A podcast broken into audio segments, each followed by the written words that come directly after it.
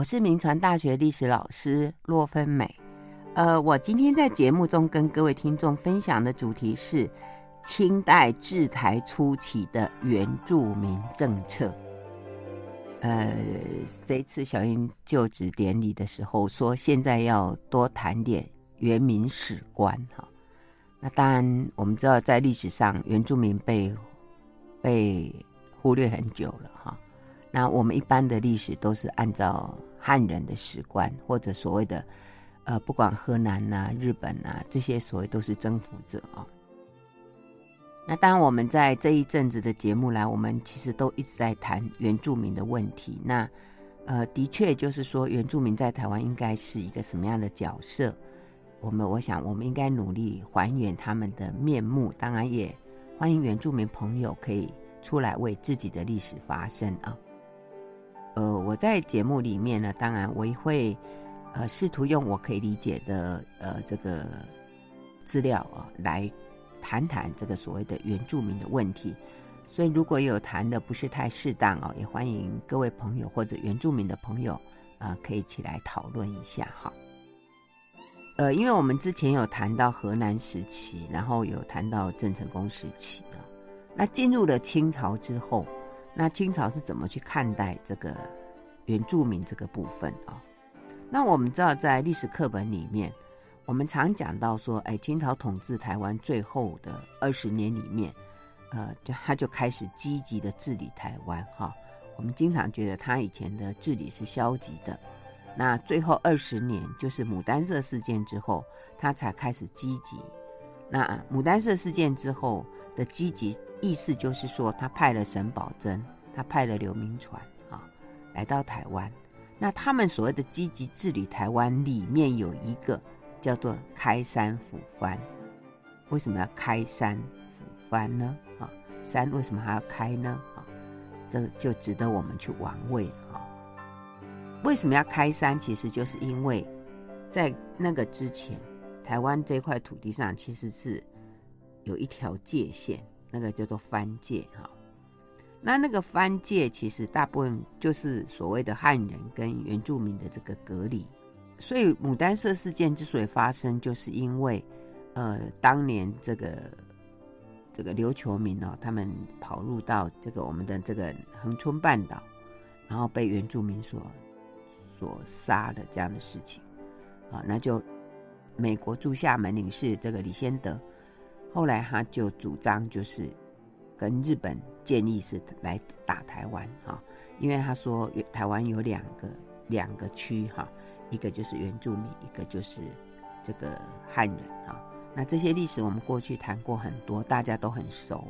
那重点就是说，那为什么会有那一条番界哈？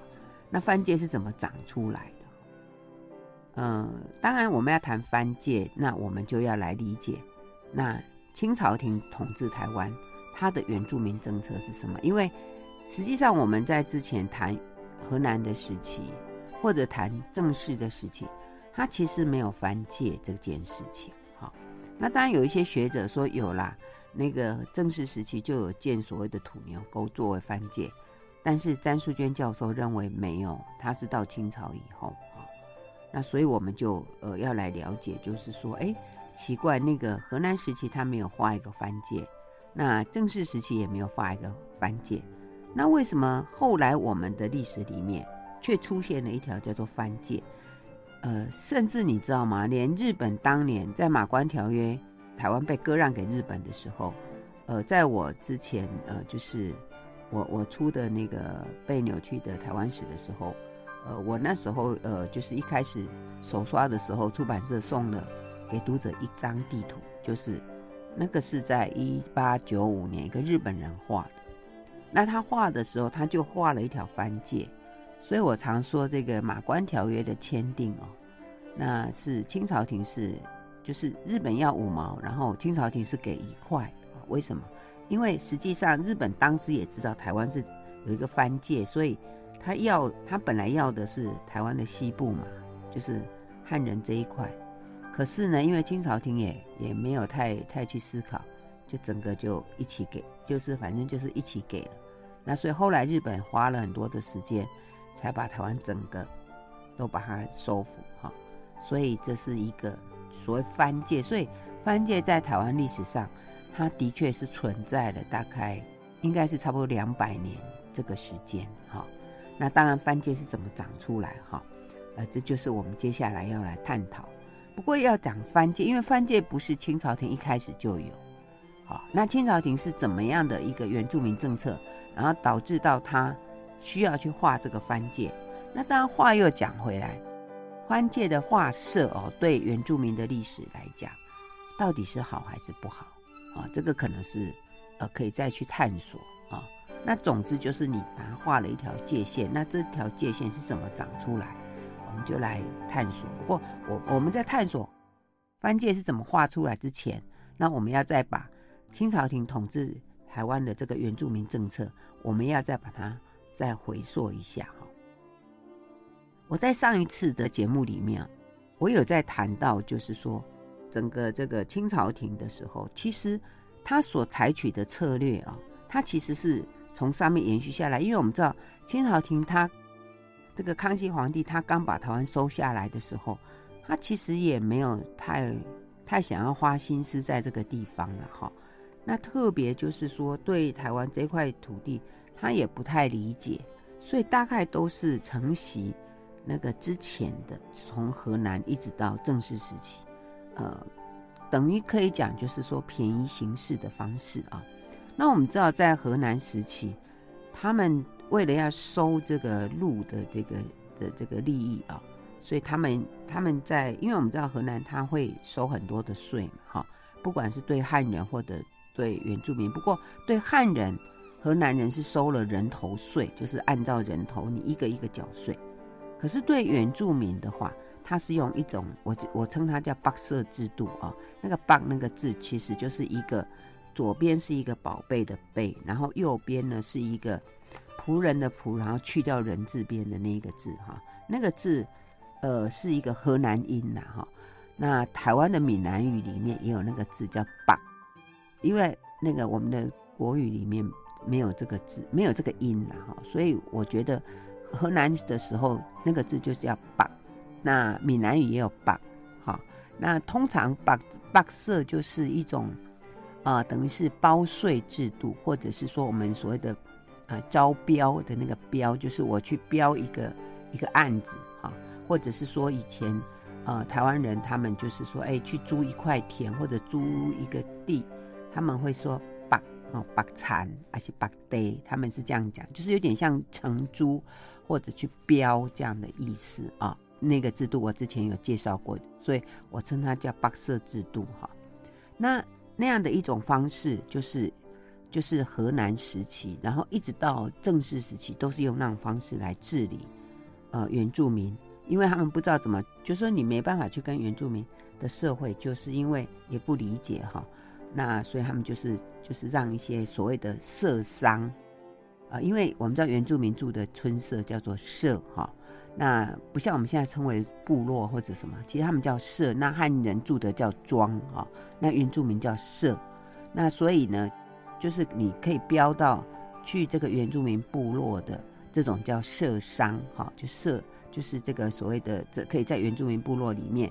当然你，你去标一个一，就是跟政府标了之后，他就有权利去里面做生意，反正里面卖东西什么都由他他来做，买也是由他来来来，等于是专权就对了，好，然后他再负责缴一些钱给政府，就是这样的方式啊，那就是由这个社商处理。那那个到正式时期也有这样做，可是这样做有一个问题，就是说。因为他就一个人，就等于独揽的生意，那他要呃卖的很贵、哦，不合理的价钱，甚至对原住民产生剥削这种状况，那你要怎么去去治理？那当然，在河南时期哦，他有一个方式，就是说他会每一年招标一次，然后呢，由你标到价钱高的，那就是给你权利，你就去啊。可是到清朝的时候呢，因为他不是要赚钱，清朝就是觉得啊，这个这个原住民的治理他也不知道怎么做，所以他就说，啊，就是，呃，那个，呃，固定的一个价钱啊，没有太太过于计较说，哎，到底我我清朝廷有没有从这里赚到钱，也没有这个这个状况哈。所以这就是呃清朝廷开始的时候有这个八社制度这样的一个东西，所以就是社商。问题是这个社商的这个，我刚刚讲就说，因为它是独揽的，所以如果还有剥削或者是说不合理，那你要怎么控管？好，所以这个也是引起在当时有很大的一些问题，就是原住民会因此起来反抗，就觉得这些社商、这些奸商，然后都是这个这个剥削我、欺负我。那当然就是说，清朝廷开始统治台湾的时候。因为我们知道中国的这个传统的观念哦，就是喜欢这个所谓“近悦远来，天下归心”，他们喜欢这样的一个概念。所以，只要你能够来来，等于是说跟我跟我称臣纳贡啊，那就 OK 了。这样，所以对台湾的原住民的时候，他也是也是这样的心态了哈。所以当时呢，他就是用了这种所谓的八社这个制度。然后就有一些商人就可以跟你号称说：“哎，我去帮你收花莲的税啊，我去帮你收台东的税啊，我帮你收哪里的税？”那那当时的清朝廷就 OK 了哈，反正你要收你就去收，那你只要来告诉我说：“哦，这是花莲的，哦，这是台东的，哦，这是哪里的？”那朝廷就很开心了，就说：“哇，成绩不错，成绩不错哈。”所以你知道，在清朝统治的这个康熙、雍正年间。曾经有有出现一波，就是说原住民来规划的这个这个潮流，那看起来哇，他治理台湾的这个政绩不错啊，一下子就把这个当年荷兰人花很多时间都都没办法处理的原住民问题，他竟然这么快的就把它收编了。那实际上不是这样，其实就跟刚刚那个八社制度有关，因为可能就是一个人他去。啊，那他到底做了什么，或者到了哪里，你也不知道。他就号称告诉你，我就是帮你做到这些地方的事情啊。所以这个八社制度替清朝廷在台湾早期的治理里面制造了一些不错的业绩啊，感觉是这样。可是实际上不是这样。那也因为不是这样，所以后来又产生了另外一些问题。那我们。再讲到过去的原住民的问题哈，当然我们会用一个对原住民是很不礼貌那个字叫做“番”啊。那我们以前历史课本里面，呃，或者是过去他们统治的人，他们都会称原住民哈，还把它分为说生番、熟番哈。那我们想象里面所谓的生番，就是那个好像我们说的化外之民啊，没有开化的、不文明的。那熟番就是汉化的，比较跟汉人很像的，叫做熟番。啊，其实这两个名词啊，这样的理解，呃，也可以说是了，也可以说不太是。为什么？因为其实，在清朝廷它的概念里面，它其实比较 care 的是什么？就是说，你有没有有没有纳饷，你有没有缴税的意思啦，哈，就是说你有缴税给我。那就是表示是你是是我可以统治的，或者我可以管辖的，所谓的首藩，就是这种。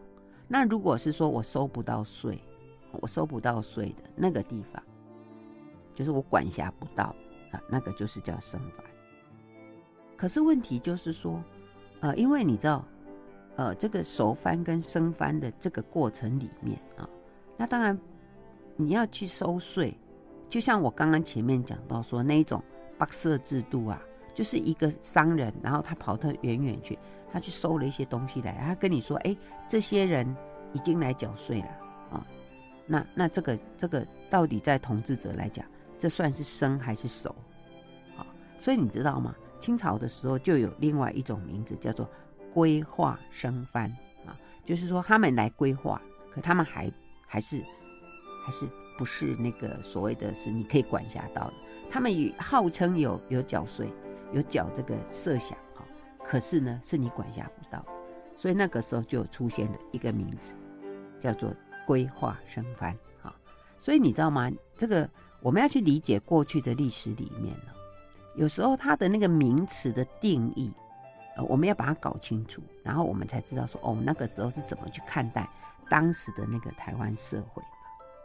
那其实哈，蛮有趣的，就是说这些名词它的出现呢，其实呃这个时间不一了哈。熟番哈这个名词其实是相对生番，这个名词出现的其实是比较晚啊，比较晚。那因为比较晚，所以开始其实没有熟番那个概念，只有生番，还有那个归化生番。啊，就是因为清朝以天朝自居，汉人以文明人自居啊，他就看这原住民，他当然就就称你是不开化的中国人，只要看到不开化就叫你番嘛哈。因为像早期台湾这个地方都是番呐，所以台湾叫东番呐啊，就是说住在那个中国以东的那些都是所谓的化外之地的，是这样的的意思。那我们来看，就是到底谁称这个所谓生番熟番这个名字哈？其实最早把这个，呃，生番跟熟番分类的哈，一个就是那个蓝鼎元，就是朱一贵事件之后哈，来平定，被清朝廷派来台湾平定的这个蓝鼎元，在他写的这个记录里面，他写一个叫做《月中风闻台湾事论》，它里面就说台湾的这个土蕃哈，就有生熟两种，而且呢，他就说，哎。这个生番呢，他是住在山里面的啦，啊，他们只是盖一些鹿皮啦等等。那熟番呢，就是说他会听你的话，他可以帮你工作啊，啊，他可以接受你的统治啊，这种叫熟番。那另外一个人叫做黄淑静啊，我们知道他写了一本书叫《台海史辍录》，那他里面呢，他就记录了台湾的一些，所以他把那个那篇叫做《番俗杂记》啊。他就收录，就是说他对台湾原住民的一些记载，所以他就把它放入一个叫生番条，一个叫熟番条。那其实那个都没有没有特别的那个那个意义了哈。所以这里面呢，当然我们就是说大概稍微的去理解一下，就是说，哎，他们当时有这样的称呼。不过我刚刚讲回来，最重要的一点，其实对清朝廷来讲，他 care 的是什么？说你有没有缴税？就说你有没有能够是有缴这个所谓设想？那再一个你知道吗？像我们现在五月底哈，啊，就是刚刚缴过税哈。那你知道吗？缴税的概念是什么？缴税概念就是你就是一个一个公民，缴税是你应该的义务哈。那你知道吗？呃，从河南开始哈，呃，河南对汉人就是。就是实行这个人头税，人头税就是一个人一个人一个人，你就要缴税。这个一个人一个人一个人缴税的概念是什么？就是你就是人，你就是人，你就是人，你就是人，你缴税。OK 好。可是你知道吗？荷兰时期对原住民的缴税，它是包税，就是你这一个区一个区，就是由那个包税制嘛，它去标过来。哎，比如说这一区缴个十万块这样，那。这个概念是什么？就是说我才不管你那一区有多少人，你有五万、十万、二十万，我也不管你。总之，你就是缴一个税给我就对了。那所以你看，这边汉人是一个人缴，每个人都是一个人头税，那个是一个区是一个税，所以应该讲说，从河南开始，这个汉人跟原住民的这个被分开对待。所以我刚前面讲说。河南时期没有藩界，可是其实当他缴税的方式不一样的时候，无形中其实就是一条番界。所以从这样一开始下来，你就可以想到说，诶，在整个台湾这个社会，它其实都一直有一种差异化的存在，可能是一直到现在。好，我们先谈到这里，休息一下，广告过后再回到九八新闻台。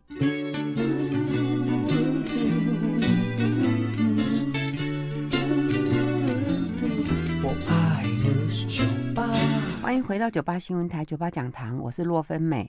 我今天在节目中跟各位听众分享的主题是清代治台初期的原住民政策。哈，那我刚刚讲就是说，为什么在整个台湾社会里面啊，呃，就是从古代以以来就一直会有这种所谓的汉人跟原住民的区隔。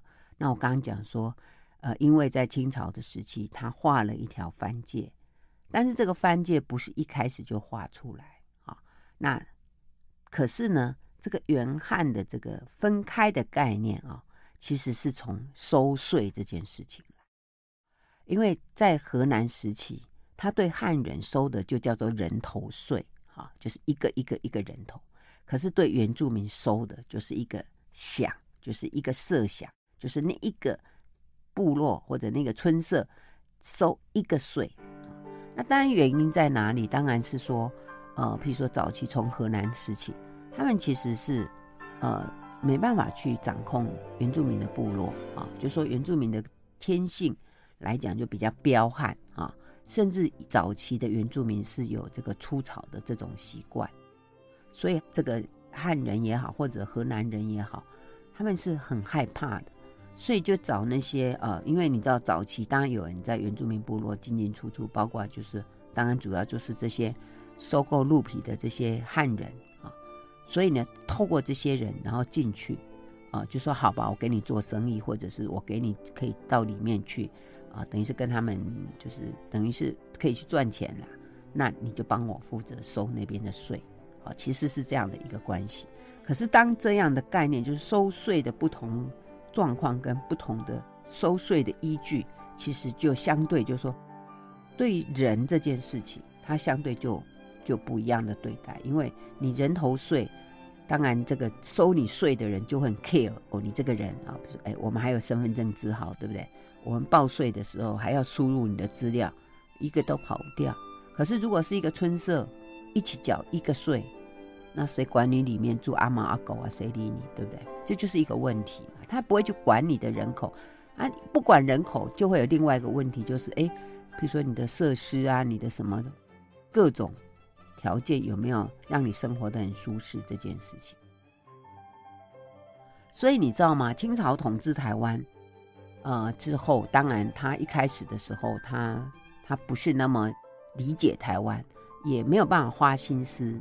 来统治台湾，所以在收税这件事情里面呢，它就产生了比较是，甚至可以讲说比河南时期，甚至比正式时期还更加的草率啊！我可以用它叫做便宜行事，就是说他把河南怎么做啊，正式怎么做好吗？啊，就接着怎么做啊，就这样做就好了啊！而且呢，我我前面有讲过，就是说他们喜欢所谓的近月圆来。啊，就说啊，你看我来好多少人归顺啊，所以哎、所以就会有一些商人专门就就会来说，好，我去帮你收花莲的税，我帮你收台东的税，收过来啊，感觉说哇，你看一群这个这个原住民都来规划啊，这是当时呃所形成的一种一种假象。那当然啊，实际上不是这样。所以清朝在开始统治台湾之后，那当然他原住民的。部落里面，他不可能全部都到，所以当时就有分哈。我刚前面讲，就说有分了，呃，这个我我还是用当时的话来讲，比较呃比较方便。那当然，对原住民朋友来讲，呃，不好意思，我其实在讲历史啊，我不是在讲现在。好，那当时他们就把它分为所谓的生跟熟啊，所谓的生番跟熟番。那生番这一块，他们当然是完全管不到啊，就是完全当时还没办法去处理到。那能够处理到，就所谓的熟番。所以他们开始要在熟番这个部分里面就，所以他们当时的治理方式其实有分，还有分所谓的生跟熟这样的治理。那我先来谈熟的这个部分啊。那我刚刚前面讲，就说你要进入这个，把原住民的社会把它就是变成你可以可以控制、可以管制。那里面有一个很重要的改变，就是你要在税这个地方改变，就是不是在完全用那种叫做就是设想或者包税，你开始就是要用那种人头税。那所谓人头税，他们就是丁了哈，就是我们说男丁嘛哈，按丁就按照每个人每个人来做，因为我们在一个国家概念就是你有统治多少人啊，多少户口，那你要缴多少税啊，这大概就是。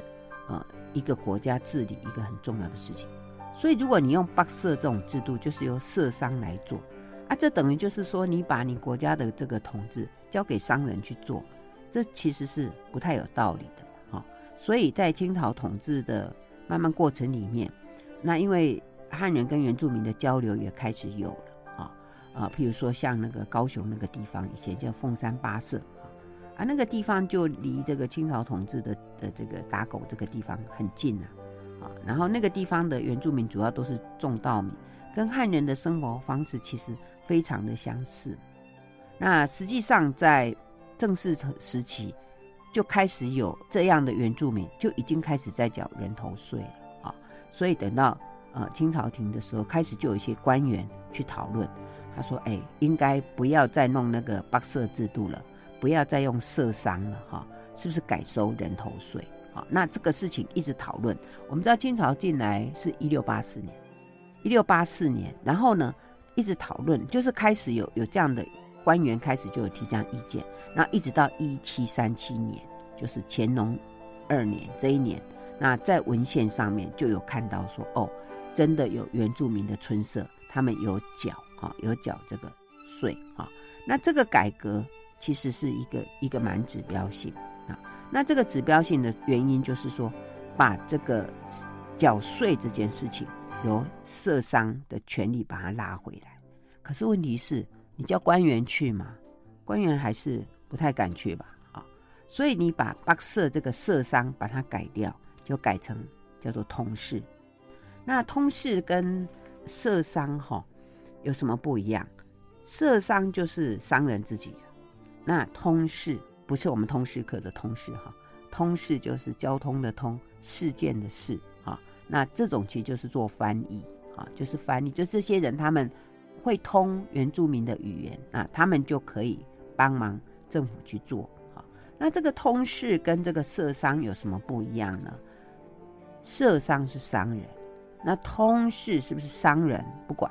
但是有一个重要，它是由政府来指派，哈，而且呢，它是，呃，就是说，这是由官府来指派，那官府呢就会指派，呃，就说好，你要去帮我传达政令啦，或者是说你有些什么事情你要去帮我做啦，哈，那当然，当时这个朝廷哦，他当然想说，哎，如果这个通事是由我来任命，当然就等于是说可以把我的。这个权威，政府的权威就可以延伸到原住民的部落去了嘛？哈、啊、但这当然就是打一个如意算盘了，感觉上就是我我可以控管。可是重点是说，如果你缺乏一套这个监督或者管理的机制，那说实话，你确定通事跟社商不会是同一个人，对不对？他昨天当商人，他今天可以化身，而且。当时能够进入这个原住民部落去做事的人，我想应该也不会太多吧。所以你当时清朝廷在台湾的管理，我想他大概也也也没办法真的能够掌握说谁是谁这样的一个一个状况啊。所以这里面就会出现了一些问题，就是说实际上还是这个这个问题不断。所以慢慢当时就有人开始又又在讲。就是说，怎么样可以好好的控管这些同事？所以当时就，譬如说，就会有有人开始去建议，哈，像在呃这个一七一五年的时候，其实就有一个叫做诸罗县的一个县令，叫做周宗宣，他当时就先针对，因为那个时候还是社商，他就针对他说，他说这些人哈，他们其实哈不是真的商人，他们根本就是一些呃，就是。所谓的那种游手好闲的啊，那些人，那他们呃，可能昨天当社商嘛，他后来也可以变成同事啊。他说，其实那个名字是根本没差的，因为不过就是就那些能够跟原住民村社里面往来的汉人里面去挑选，那每个人都嘛是假借政府的名义，那其实都是在做一些这个不好的勾当。所以他说，这个是需要需要去。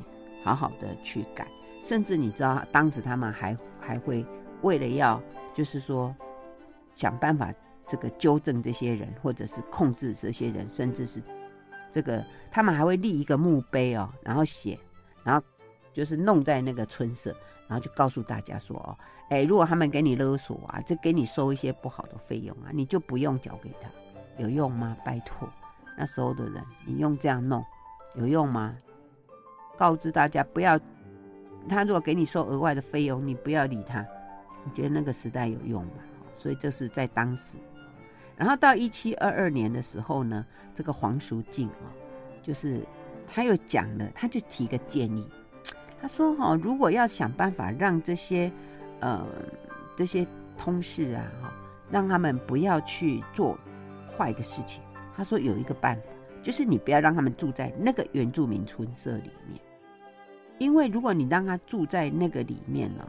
哇，就等于就是根本可能他家就住在里面了，那旁边都是他家人，好，那他可能可以在当地啊为所欲为，那你政府又控管不了他，所以他说不能让他住里面，你要让他住在呃，比如说衙门附近，那你就可以就地看管他啊，看看他到底在干嘛，呃，就是说建议这样，可是这个建议并没有被接受，那后来又想一个办法啊，呃，到了这个。一七三八之后，其实那时候就有提一个建议，就是说，让干脆这样子好了，就是说，让原住民里面自己的人，好，他他这个不要让汉人去做，就让原住民自己去做。我们就选从原住民里面选一个他可以讲汉语的，然后可以沟通的，然后就由他来做。因为这样的话呢，呃，可能可以就是比较是。怎么讲？就是说，因为我们知道那个时候很多那种，呃，这种罗汉脚啊，他来游手好闲，这边晃来晃去啊，而且可能就是说心术不正啊，可能会做一些勾当，然后就引起更多冲突，然后这样不好，干脆就是由原住民自己挑人来做，这个是提出这个建议。好，不过这个建议当然不是突然想出来的啦，因为你知道，怎么会可能想到说？不要用汉人，然后用原住民来做这个通事哈。那其实这是当时发生的一个案子啊，发生了一个案子。这个案子是发生在一七五二年，乾隆十六年啊，因为是一七五二年的一月二十三号，换算回来农历就是乾隆十六年的十二月八日。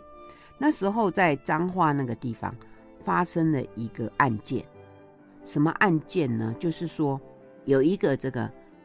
应该叫做通事吧，就是当时，呃，在南投跟北投社。所谓南投社，就是今天的南投啊。那北投社也是在那个台中那个那个附近哈。那那个地方有一个通事，叫做三甲哈，三年甲班的三甲哈。然后呢，他去串联了一些呃，就是所谓的生番，好，然后呢出来，然后呢去杀掉一个。呃，等于是汉人啊，等于是一个汉人，然后呢，把他给杀掉，而且串联了一个很大的案件。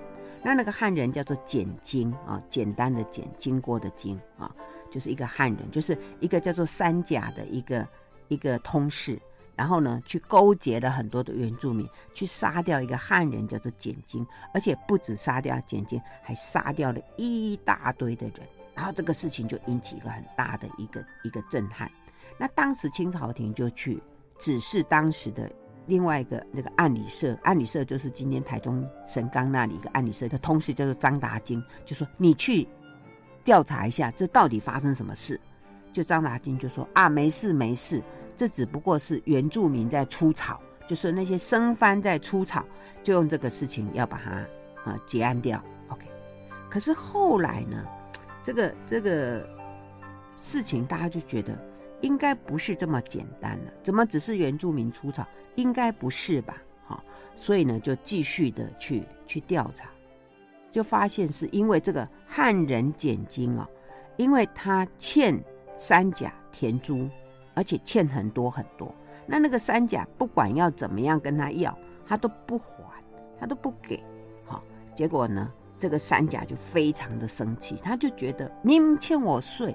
可是我不管怎么样，你都就是等于是你欺负我的意思哈，所以呢，他就用一个比较比较粗糙的，就是我就自己来，好吧，我就去集结我这些原住民的朋友，我的山里面的朋友出来，然后我就来对抗，然后就引起一个很大的一个骚动。结果你知道，最后这个三甲他在清朝的法律底下受到凌迟处死的命运。这个案件呢、哦，呃，我不知道各位听起来觉得怎么样？其实这里面涉及到一个族群的问题，就是说，为什么你这个简金他是一个汉人，他可以欠人家税，欠人家不还，然后不管当时法律怎么怎么样，这个三甲怎么去要求都都不行，就他就是用这种方式去自己来解决，可是最后他自己又死掉，所以这件事情其实就凸显了当时在这个远汉冲突之间的一个很大的一个问题。好，我们先谈到这里，休息一下，马上回来。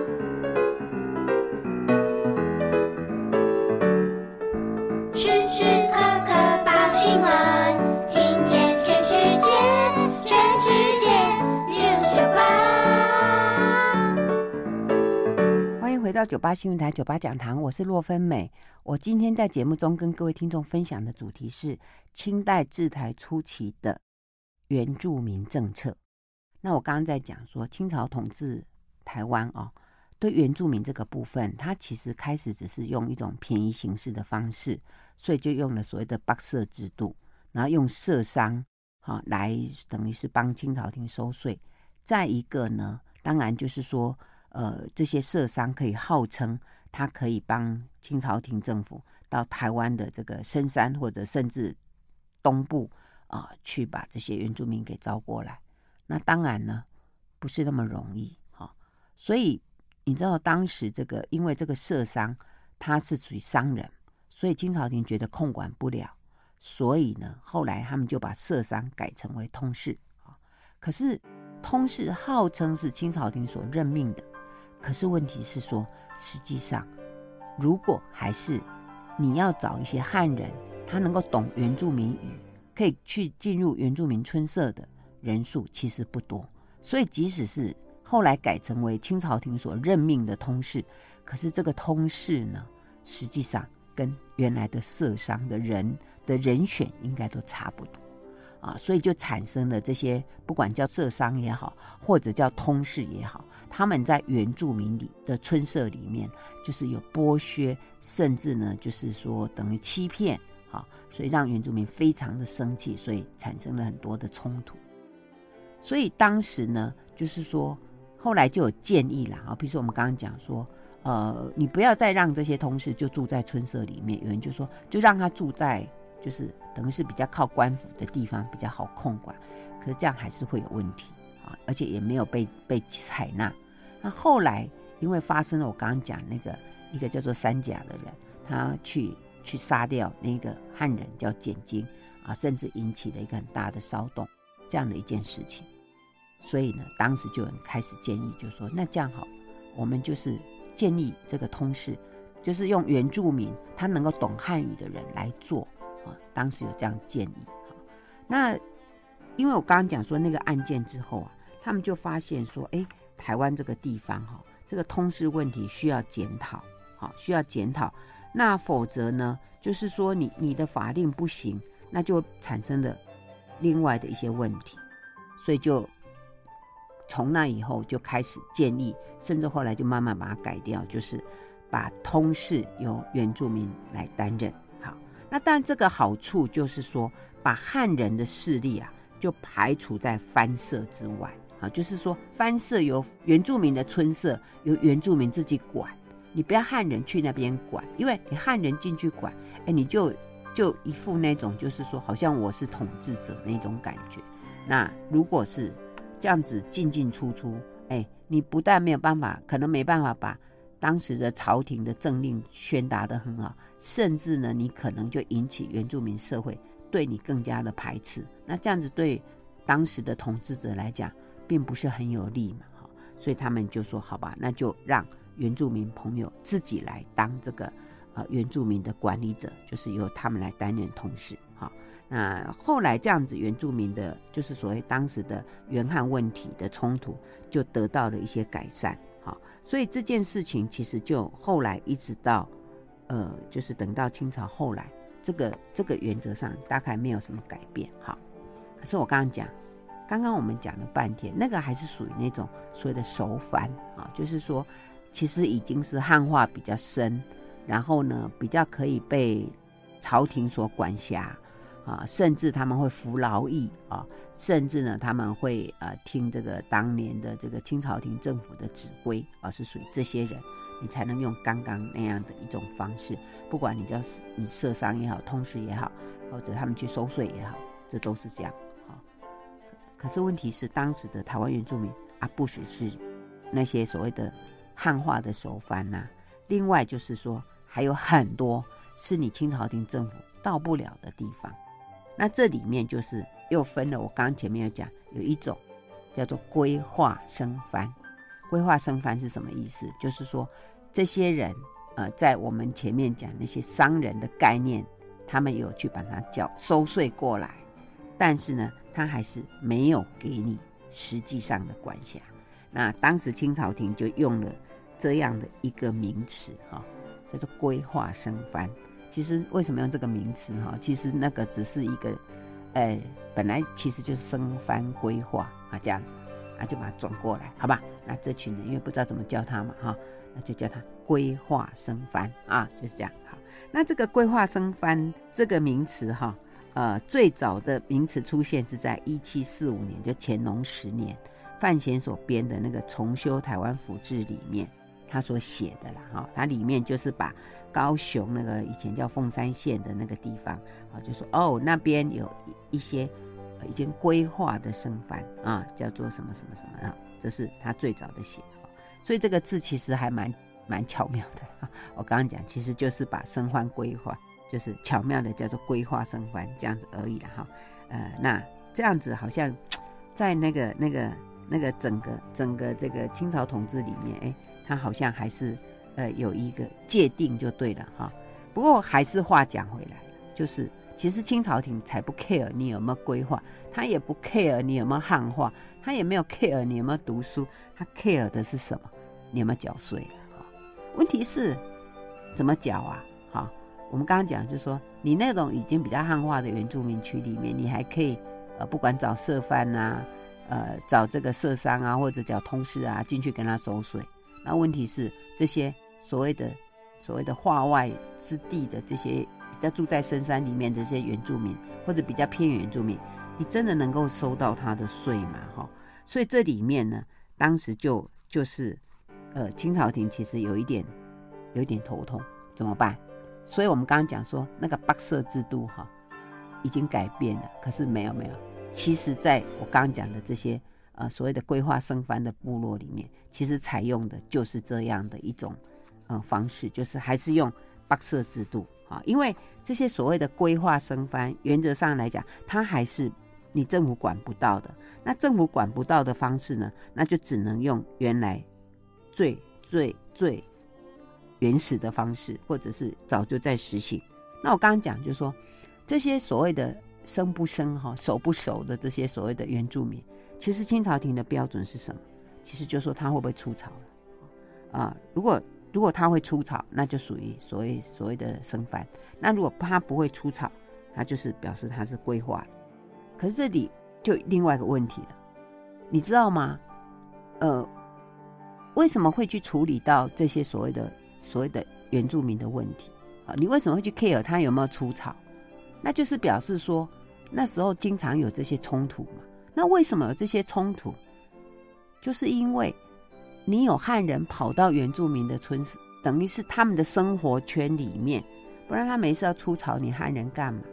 所以你知道，在清朝廷的那个那个记录里面呢，他们就经常会写番害啊，番害啊。那为什么会有番害？就是你知道吗？所以在清朝廷的记录里面，那个番害、番害、番害记录越多的地方，就是表示说你汉人已经去侵扰到原住民住的地方，你已经进入到人家的传统领域去了，你已经侵扰到他们了，当然就引起了一些冲突。那引起了一些冲突之后，那你就。一直写说有妨害，那你就想办法说我要怎么去阻挡这些妨害，我要怎么去阻挡这些妨害。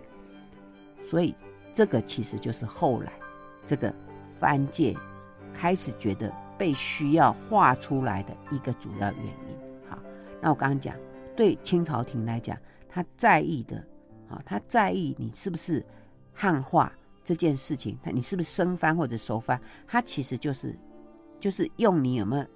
一个就是会不会出草，再一个就是我能不能收到你的税，那收到的这个税，那税长怎样呢？他们又拿什么来缴税呢？你总不能因为如果是更原始的原住民的话，你不能说哎，你缴个什么什么货币吧？不是，他们怎么缴？就是会缴，还是有鹿皮哦，还是有鹿皮，在清朝的记录里面，它还是有鹿皮这个东西啊。另外还有什么？有小米啊，他们有种种小米哈。所以我们在看这个清朝廷的记录里面，你就会发现一个很有趣的事情，就是说，在当时的这个原住民的跟清朝廷的关系里面呢，它其实好几个圈，它好几个圈哈，它有分所谓的这个这个，哎，你可以控制的，所以控制就是我刚刚讲，你不管可以派什么社商啦、通事啦。啊，不管是让汉人担任或让原住民担任，这种叫做控制权。那这个控制圈，你就可以慢慢开始改成人头税的方式，然后去去看他们有多少人口。那有多少人口对清朝廷的统治有个好处，就是有多少人力是我可以用的。当我需要你去帮我服劳役的时候，当我需要你帮我搬木头的时候，当我需要什么的时候，我有多少人口我是可以控制的。哈，这种就是。他所能掌控的这个所谓控制权，啊，所谓的手法。那另外一种就是叫做北色权，就是说这些人是用用用那种所谓的包税制度的，用那种缴小米甚至缴鹿皮啊来给清朝廷。那这些人清朝廷是没办法去，呃，就说哎，你来帮我服劳役哦，这是没办法啊。可是这些地方呢更麻烦，就是因为汉人一直要侵吞过去。然后呢，这些原住民比较会起来反抗，那又产生了历史上清朝廷头痛的叫做番害不断，番害不断，番害不断啊。所以在清朝廷初期，他本来是只是想便宜行事吧，呃，只是想说啊，好吧，呃，有有可以稍微控管吧，或者是可以收一点税吧，或者是等等。可是接下来让清朝廷不得不去正视的问题是什么？就是所谓的番害。那因为因为汉人一直移民过来，哈，其实你知道清朝廷本来是不鼓励汉人移民到台湾的啦。可是你知道台湾这块土地实在是太吸引了，所以汉人不断的移过来。那移过来之后，就会一直去侵扰。因为中国人的观念里面哦，所谓的率土之滨莫非王土，率土之民莫非王臣。到哪里只要我已经看到都是我的，哎，你不要以为这种观念只有在朝廷哦。其实老百姓也有这种观念，所以汉人一涌进台湾之后，他能够看到的地，他都觉得那是我的，那是我的。哎，问题是原住民，这是原住民传统的领域，你一直侵扰，当然他就会会反抗，然后呢，双方面就冲突不断。那这个冲突不断，其实就是衍生了后来番界的产生。好，那我们今天节目先进行到这里，酒吧讲堂再见喽。九八讲堂下课。起立。立正。敬礼。谢谢老师。老